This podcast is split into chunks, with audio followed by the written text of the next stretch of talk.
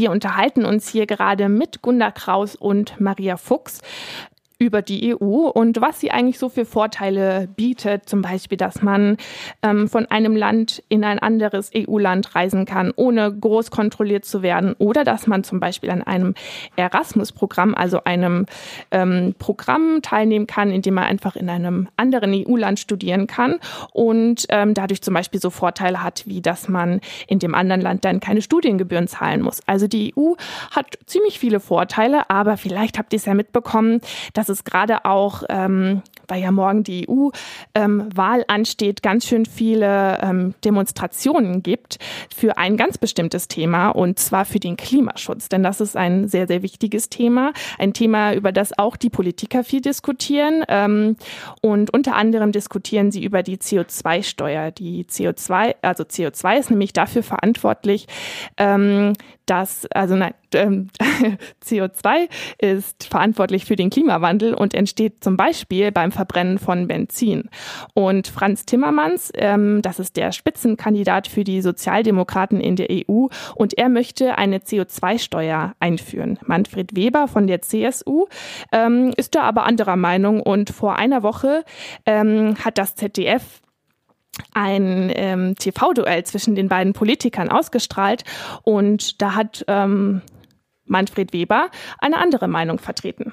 Bitte, man muss sehen, dass diese CO2-Steuer sich allgemein gut anhört, aber sie heißt höhere Spritpreise und höhere Heizölpreise für die Ärmeren in der Gesellschaft. Und deswegen kann es nicht sein, dass wir das über Steuern lösen. Ich sage, ich will Innovation. Ich bin selbst Umweltingenieur von meiner Qualifikation. Ich will neue Produkte, ich will neue Technologien. Aber ja, genau. Also eigentlich klingt die CO2-Steuer ganz logisch. Das Benzin wird teurer und die Menschen benutzen dann vielleicht weniger das Auto. Ähm, ja, und wie ist das eigentlich bei euch, Laura, Stella und Nora? Ähm, wie sieht euer Alltag aus? Fahrt ihr mit öffentlichen Verkehrsmitteln, mit dem Fahrrad oder fahren euch eure Eltern mit dem Auto? Also zur Schule fahre ich meistens mit dem Fahrrad, äh, aber ähm, wenn es ziemlich schlechtes Wetter ist, dann fahre ich auch manchmal öffentlich.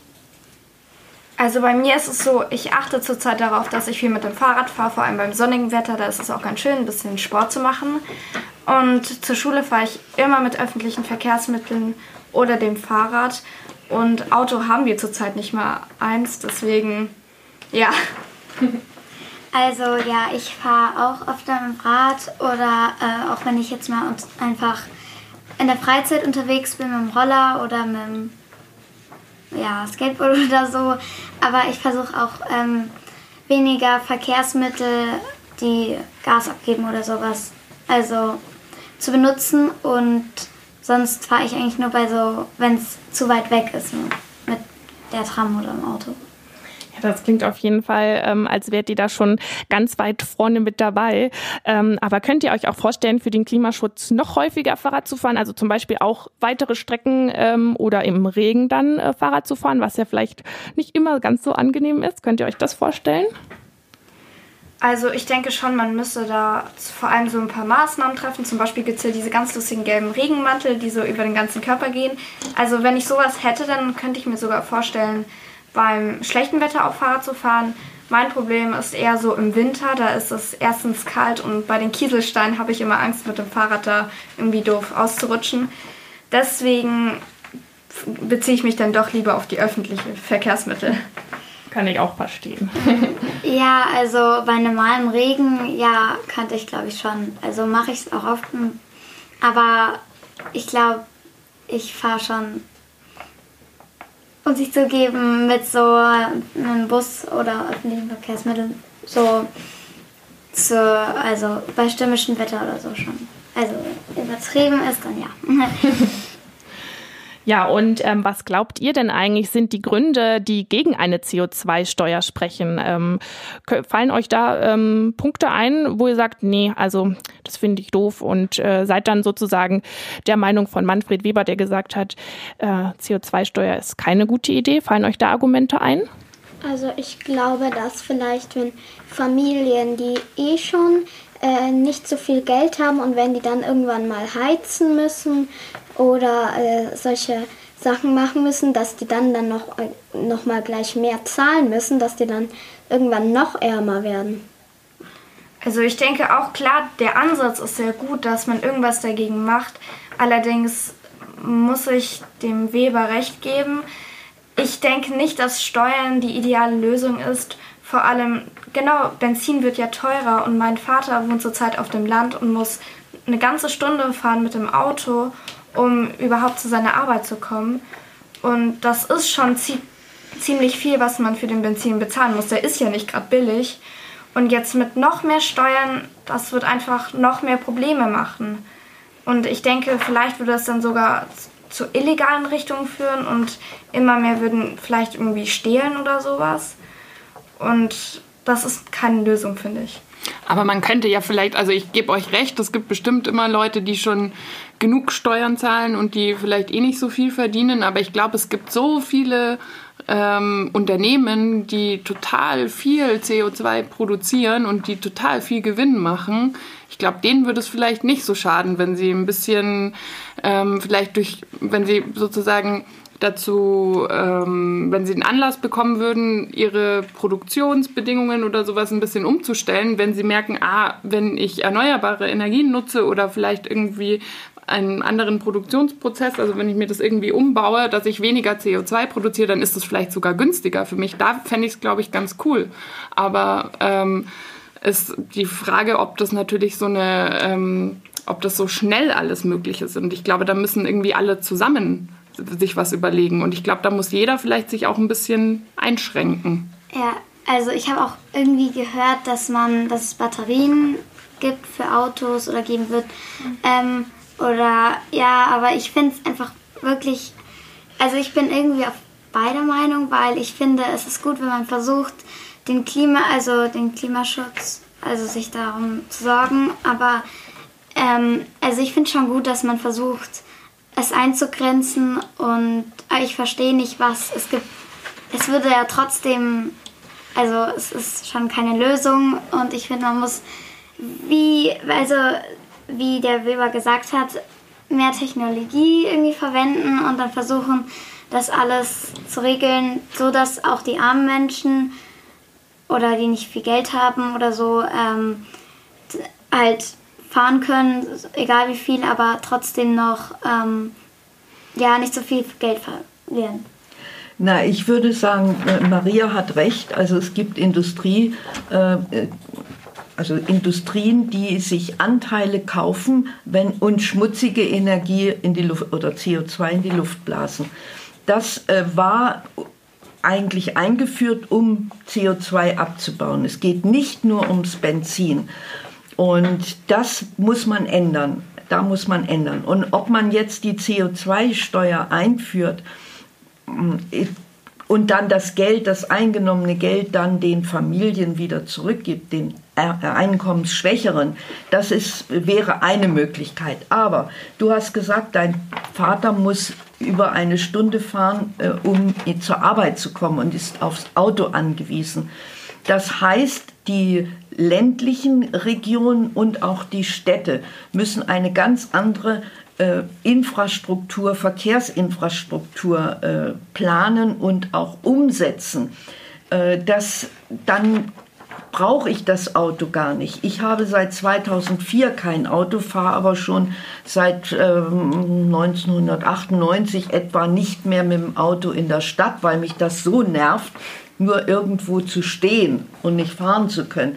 Ich fahre seit 2004, nein, seit 2000 äh, fahre ich mit einem Dreirad und ich fahre, bin hier jetzt heute auch mitten durch die Stadt geradelt. Es ist sicher für mich auf dem Dreirad, auf dem Zweirad wäre ich unsicher, da würde ich nicht fahren. Also stellt man an die Stadt die Forderung, die Infrastruktur entsprechend der Verkehrsteilnehmer umzubauen. Und deswegen gehe ich auf die Straße für den Radentscheid. Also äh, ich meine, und damit damit tue ich etwas für die Erderwärmung, indem ich eben, wie gesagt, das Fahrrad benutze. Und noch etwas mit den Batterien. Äh, da ist, gebe ich dir recht, die Batterien, äh, wenn ich jetzt lauter Batterien herstelle für Elektroautos, dann habe ich Probleme, wie entsorge ich die? Das ist ja wieder ein Umweltproblem, ein anderes. Also es gibt noch sehr, sehr viel zu tun und ich finde es einfach toll, dass dass wir jetzt dieses als erstes Thema haben. Ja, und seit Monaten demonstrieren ja auch ähm, die Kinder und ja mittlerweile auch schon die Erwachsenen und Lehrer für einen besseren Klimaschutz ähm, bei den Fridays for Future Bewegungen. Ähm, Wolfgang Kubicki von der FDP hat im Interview mit Anne Will Ende März aber begründet, warum er die Demonstration nicht gerade als Streik sieht. Ja, weil es kein Streik ist, sondern schlicht und ergreifend ein Schulschwänzen. Streik hat immer was damit zu tun, dass Arbeitnehmer ihrem Arbeitgeber Schaden zufügen, indem sie ihre Arbeitsleistung verweigern. Das ist Streik. Sie wollen ihren Arbeitgeber dazu zwingen, sich anders zu verhalten, äh, als er sich verhält. Bei der Schule ist es so, dass die Schüler nur sich selbst schaden, niemandem sonst. Sie schaden weder den Lehrern noch dem Staat, sie schaden sich selbst.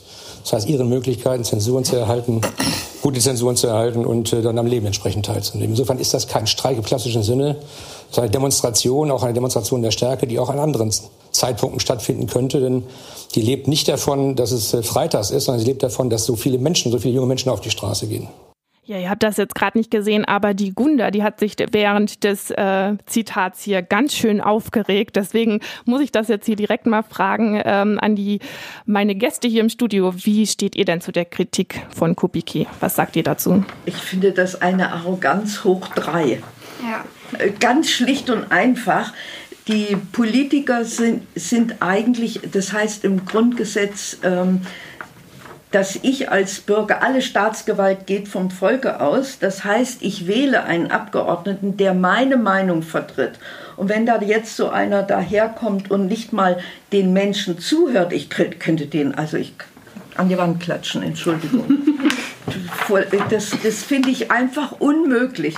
Klar, Schule schwänzen wird geahndet, das ist auch richtig, aber ich, für den Fall, da würde ich also zwei Augen zudrücken und würde halt den Stoff nachlernen, das ist doch kein Problem.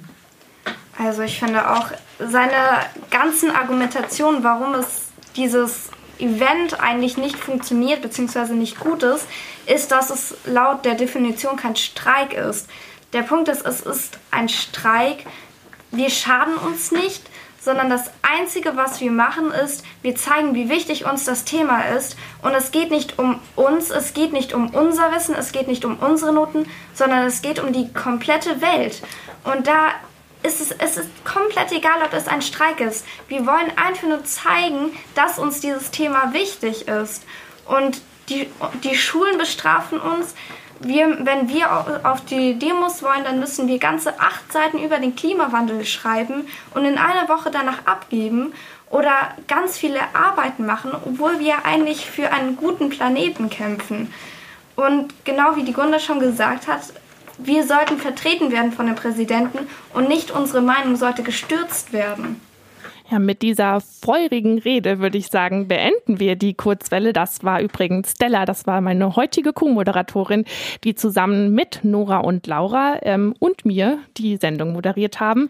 Und im Studio waren zu Gast Gunda Kraus und Maria Fuchs, mit denen wir uns auch über die EU unterhalten haben. Vielen Dank, dass ihr da wart. Es war sehr, sehr schön. Danke, es hat mir Spaß gemacht. Ja, uns auch.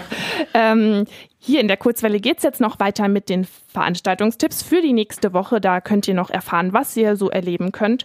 Und dann würde ich sagen, passt gut auf euch auf und wir hören uns nächste Woche wieder. Tschüss!